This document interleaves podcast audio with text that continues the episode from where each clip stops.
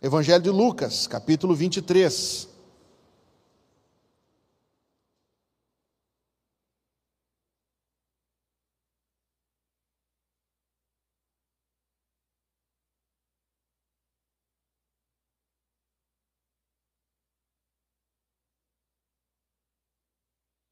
Versículo 33. Lucas 23, 33.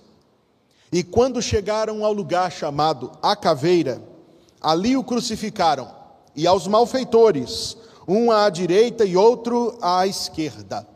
E dizia Jesus: Pai, perdoa-lhes, porque não sabem o que fazem.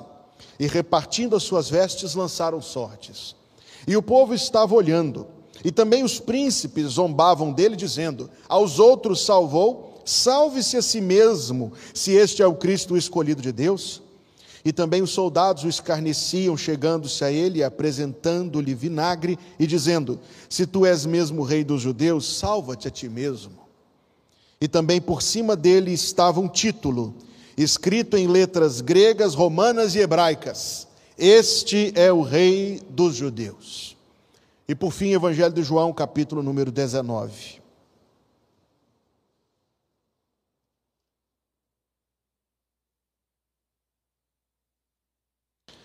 Verso de número 17.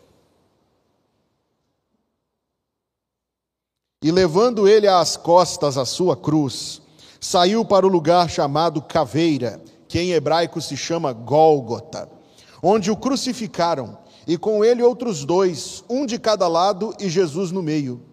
E Pilatos escreveu também um título, e pô-lo em cima da cruz, e nele está escrito: Jesus Nazareno, o Rei dos Judeus. E muitos dos judeus leram este título, porque o lugar onde Jesus estava crucificado era próximo da cidade, e estava escrito em hebraico, grego e latim. Diziam, pois, os principais sacerdotes dos judeus a Pilatos: Não escrevas o rei dos judeus, mas que ele disse: Sou o rei dos judeus.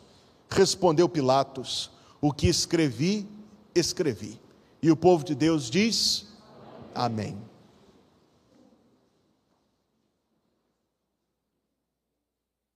A mensagem desta noite tem este título: A placa sobre a cruz.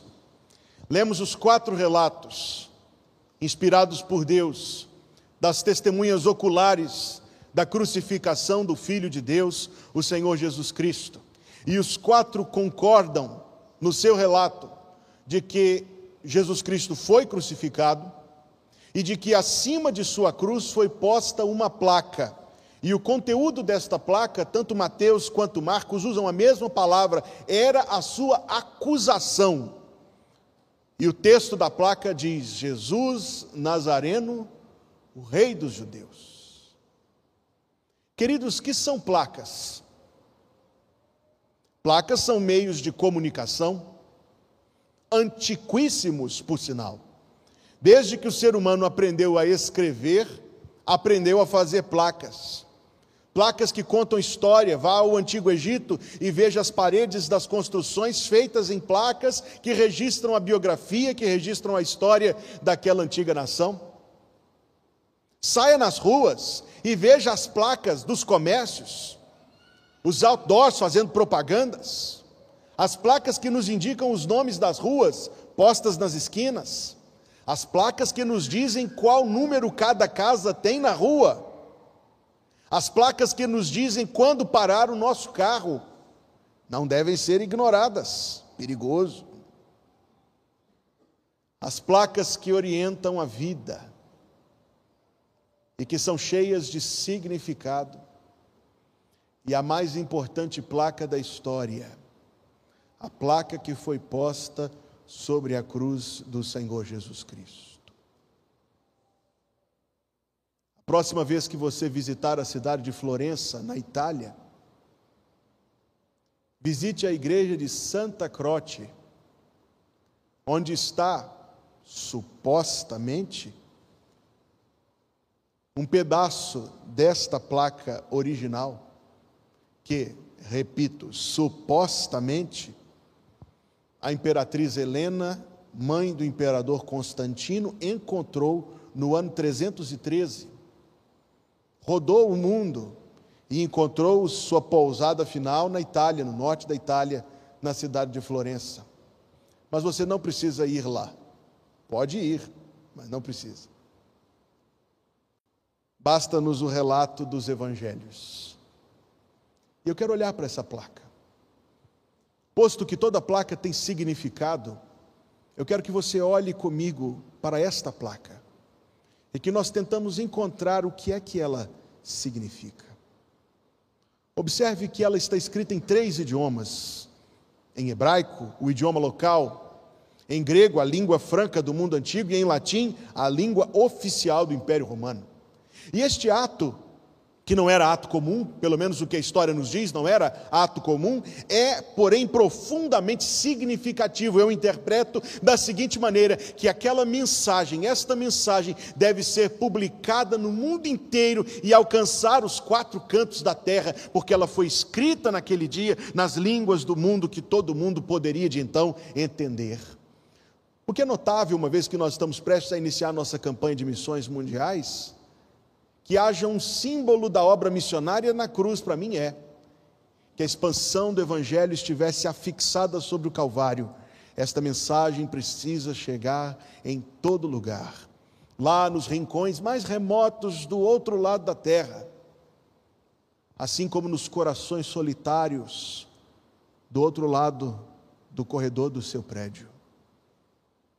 Foi escrita em todas as línguas, para que todos tivessem acesso a esta mensagem. Mas qual é a acusação? Não tem acusação. Não tem crime ali. Está escrito Jesus Nazareno, o seu nome, a sua procedência, o rei dos judeus. É crime ser rei dos judeus? Não há crime. Não há crime na placa porque o crucificado daquele dia é inocente. Ele foi crucificado entre dois malfeitores. E se houvesse placa sobre a cruz de cada um deles, como por vezes vemos nos filmes, mas a Bíblia não nos diz que havia, estaria escrita a acusação de que eram ladrões e, se expostos à crucificação, deveriam ser ladrões da mais baixa e violenta categoria, porque o que você precisa se lembrar é que a crucificação era uma forma de morte horrível, revoltante à sensibilidade humana. Frequentemente, o crucificado ficava lá pendurado por dias. A morte não era causada pelos ferimentos mas pelo fato de que a pessoa ia ficando cada vez mais sufocada, tendo os pés e as mãos impedidos de suportar o corpo, aquele peso ia caindo sobre os pulmões, dificultando a respiração, até que lentamente, muito lentamente, a pessoa viesse a morrer. Foi a engenhosidade dos romanos que trouxe essa forma de punição capital à história mundial, com a finalidade de assustar os outros. Era este o fim da crucificação que ninguém fizesse, que ninguém cometesse o mesmo crime, para que não terminasse no mesmo desatino. Você que é um apreciador da história sabe, já leu a respeito da revolução de Espartaco, o escravo que liderou os escravos num grande motim contra as leis romanas e como eles terminaram. Crucificados na estrada que dava acesso à cidade, lentamente morrendo e servindo de exemplo, dizendo: ninguém percorra este caminho perigoso, senão vai terminar do mesmo jeito.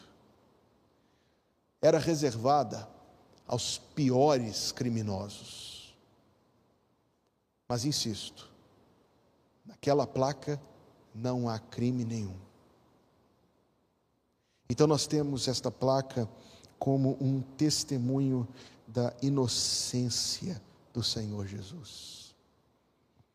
Veja o que está escrito no Evangelho de João, capítulo 18. Você está com a sua Bíblia aí? O diálogo entre Cristo e Pilatos.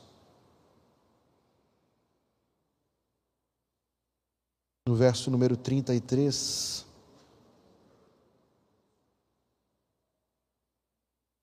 Tornou, pois, a entrar Pilatos na audiência e chamou a Jesus e disse-lhe: Tu és o rei dos judeus? Respondeu-lhe Jesus: Tu dizes isso de ti mesmo ou disseram-no outros de mim? Pilatos respondeu: Porventura sou eu judeu? A tua nação e os principais sacerdotes entregaram-te a mim. Que fizeste? Respondeu Jesus: O meu reino não é deste mundo. Se o meu reino fosse deste mundo, pelejariam os meus servos para que eu não fosse entregue aos judeus, mas agora o meu reino não é daqui. Disse-lhe, pois, Pilatos: Logo tu és rei? Jesus respondeu: Tu dizes que eu sou rei. Eu para isso nasci e para isso vim ao mundo, a fim de dar testemunho da verdade. Todo aquele que é da verdade ouve a minha voz. O diálogo entre Cristo e Pilatos é esclarecedor, porque o governador romano conseguiu enxergar que as acusações não tinham substância. E a resposta de Cristo foi ainda mais limitadora das suas ações: não havia crime a punir. Porque ele próprio disse: O meu reino não é desse mundo, e talvez Pilatos, na sua incredulidade, na sua ignorância, pudesse tratá-lo como quisesse, até como alguém fora de si, mas não havia crime. Não era costume romano matar reis, eles procuravam fazer alianças. Para que desperdiçar sangue que pode ser usado para trabalhar? Então nós lemos a placa e eu quero mais uma vez que você reflita comigo. O que ela está nos dizendo? Ela está nos dizendo que aquele que morreu era um homem inocente. Inocente não só no aspecto criminal, queridos, inocente aos olhos de Deus de toda e qualquer transgressão. Mas que disse, e estas são as máximas palavras: ninguém tira a minha vida, eu voluntariamente a dou.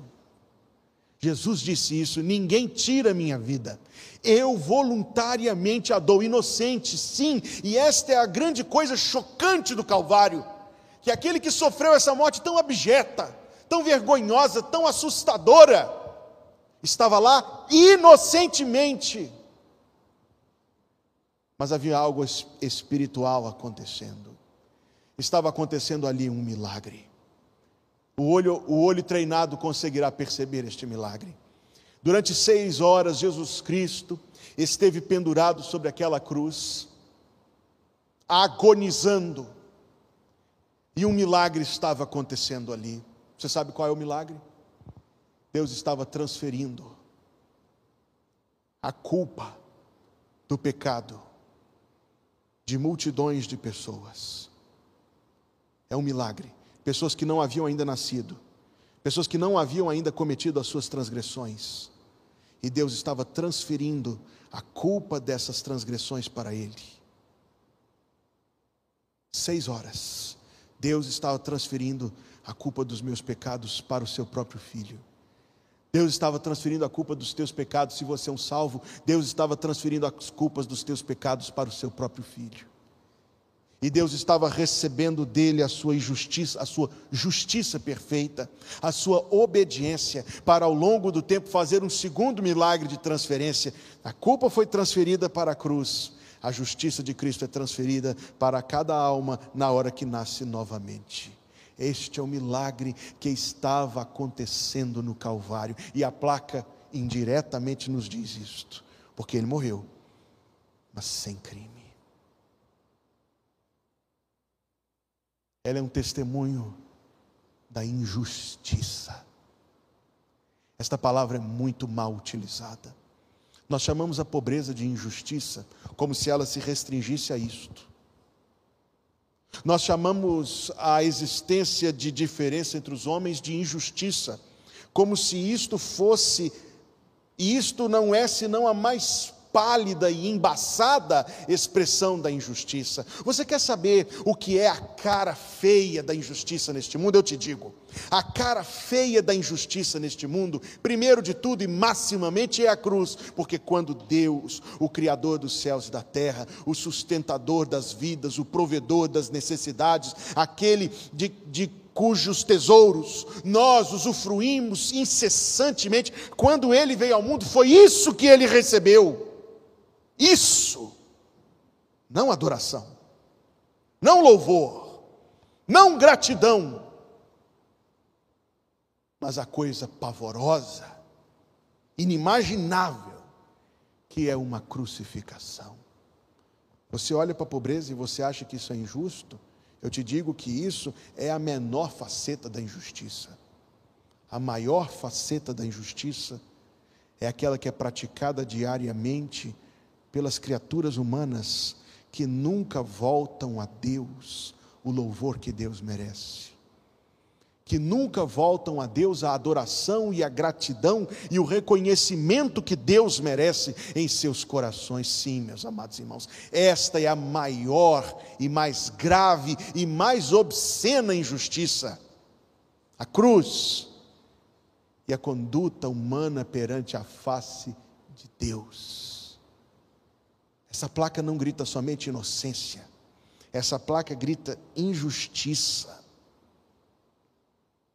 Esta placa grita aos nossos ouvidos uma outra expressão: Jesus Nazareno, o Rei dos Judeus. inadvertidamente, despretensiosamente, ouso dizer acidentalmente, no horizonte da ação humana, Pilatos prestou a Jesus Cristo um tributo. Não era a intenção. Como lemos lá no capítulo 19 do Evangelho de João, os sacerdotes ficaram indignados com o escrito e pediram que a placa fosse substituída por outra. Mas lá estava escrito: você passa pela placa e você vê quem está crucificado ali: Jesus, nascido em Nazaré, o Rei dos judeus. Estranho ver um rei assim. Estranho ver um rei assim. Mas não é. A cruz, meus queridos irmãos, é a máxima prova da sua soberania. E é isto que é maravilhoso de vermos esta noite. A cruz é a soberania de Deus sobre si, a resolução de Deus, o amor de Deus, o propósito de Deus. Passavam lá provocando: desça daí e creremos em Ti. Ele próprio, antes no Getsemane, suava gotas de sangue e dizia agonizado: Pai, se é possível, passa de mim este cálice. E eis a soberania de Deus. Ele estava dizendo depois: Mas não seja como eu quero, mas como tu queres. O homem não é soberano de nada, muito menos de si, porque não refreia os seus ímpetos. O homem não é soberano de nada, muito menos de si, porque não sabe dizer não para si. Deus é soberano sobre si no Calvário, expondo-se à morte, ainda que sofrendo, expondo-se à morte, porque era o seu intento morrer o filho do homem não veio para ser servido, mas para servir, e eis o seu propósito desde a manjedoura: veio para dar a sua vida em favor de muitos. E ainda um outro sentido em que a cruz é a soberania do rei, porque ela foi preparada pelos sacerdotes para eliminar aquele movimento, para calar o filho de Deus mas mais do que isto, veja comigo, a cruz, meus queridos, ela é semelhante ao, ao livro da rainha Esther. Você se lembra que Amã, lembra-se de Amã? Mandou fazer uma forca de 20 metros de altura, onde ele queria pendurar Mardoqueu, e quem morreu pendurado na forca? Você se lembra de 1 Samuel capítulo 15, que o gigante filisteu de três metros e meio de altura saiu com uma espada enorme, presa, cingida na sua cintura, e saiu com a mão no cabo da espada, pronto para partir no meio aquele menino atrevido que estava vindo contra ele. Mas quem morreu da espada? Golias. A pedra só o fez desmaiar, Caído no chão, o menino Davi tirou a espada dele e cortou a cabeça dele e depois ofereceu essa espada ao Senhor e ela ficou no tabernáculo durante muitos anos. A cruz foi armada por, por Satanás, pelo diabo, para cessar a obra do Filho de Deus, como a forca de Amã, como a espada de Golias. E o diabo foi enforcado na própria forca. E o diabo foi decapitado com a própria espada Filho de Deus morreu na cruz, mas fez dela fonte de franca redenção. Só Deus, só o Rei crucificado poderia fazer da sua própria morte a fonte de vida.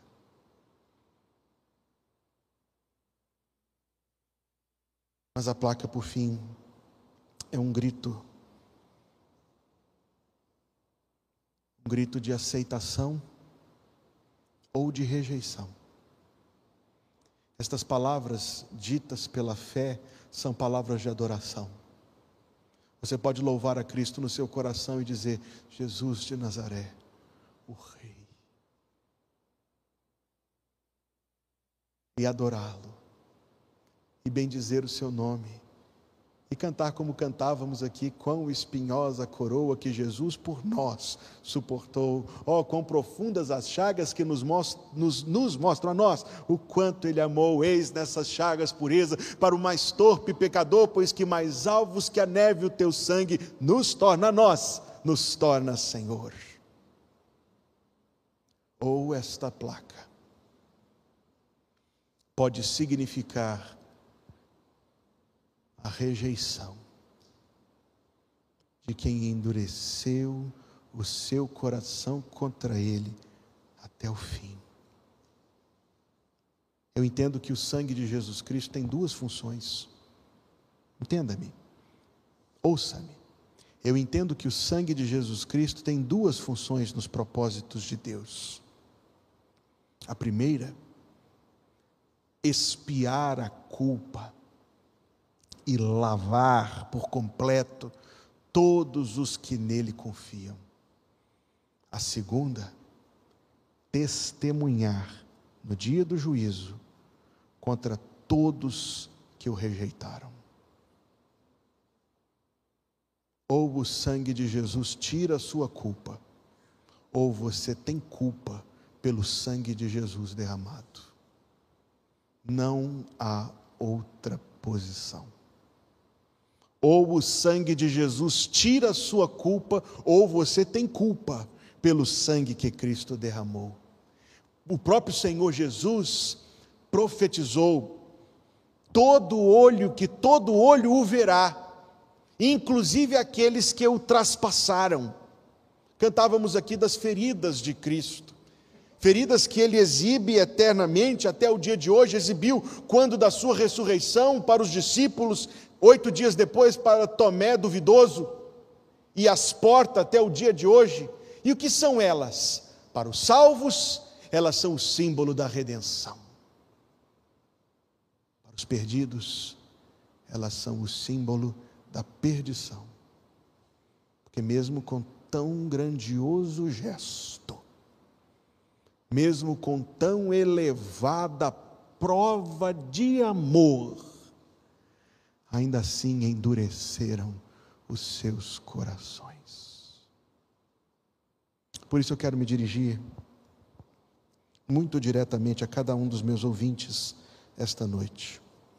Faz poucos dias eu conheci um jovem lá no meu bairro, crente, mas que disse que ficou oito anos, oito anos, hesitando, deixando para depois a sua decisão firme de seguir a Jesus Cristo.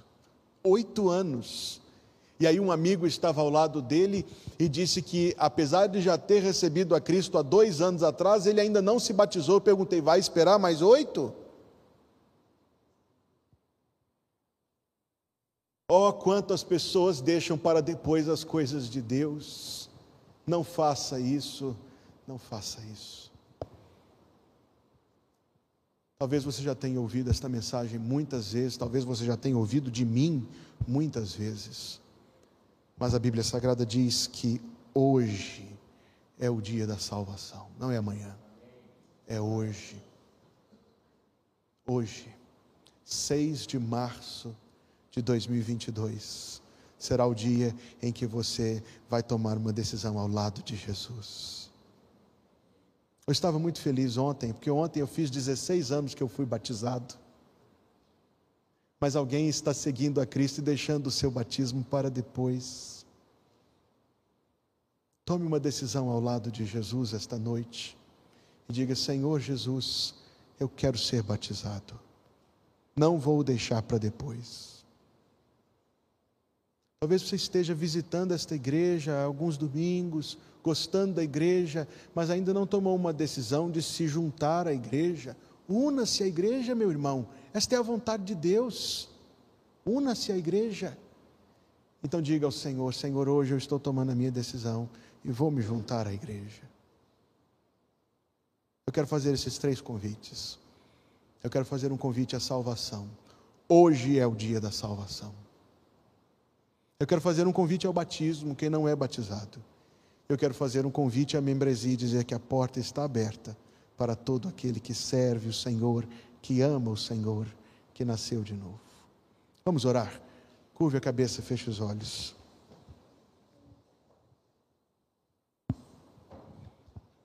Lemos, Senhor, as palavras daquela placa, a prova da tua inocência a prova do teu sacrifício de amor, a prova do teu grande poder. Em nome de Jesus, Senhor Deus, completa a obra desta mensagem no coração de cada um que ouviu, e que ninguém seja somente um ouvinte, mas todos sejamos praticantes da palavra. Senhor, toma pela mão estes cujo coração o Senhor está tocando de forma muito direta e incomoda mesmo, Deus. Incomoda para que não deixem para depois o que o Senhor está tocando o coração de cada um. E opera, Senhor, para o louvor da tua glória, o grande milagre da salvação, ainda mais vezes, pois grande é o teu poder de salvar. Abençoa ainda, Senhor, o teu povo, em nome de Jesus. Amém.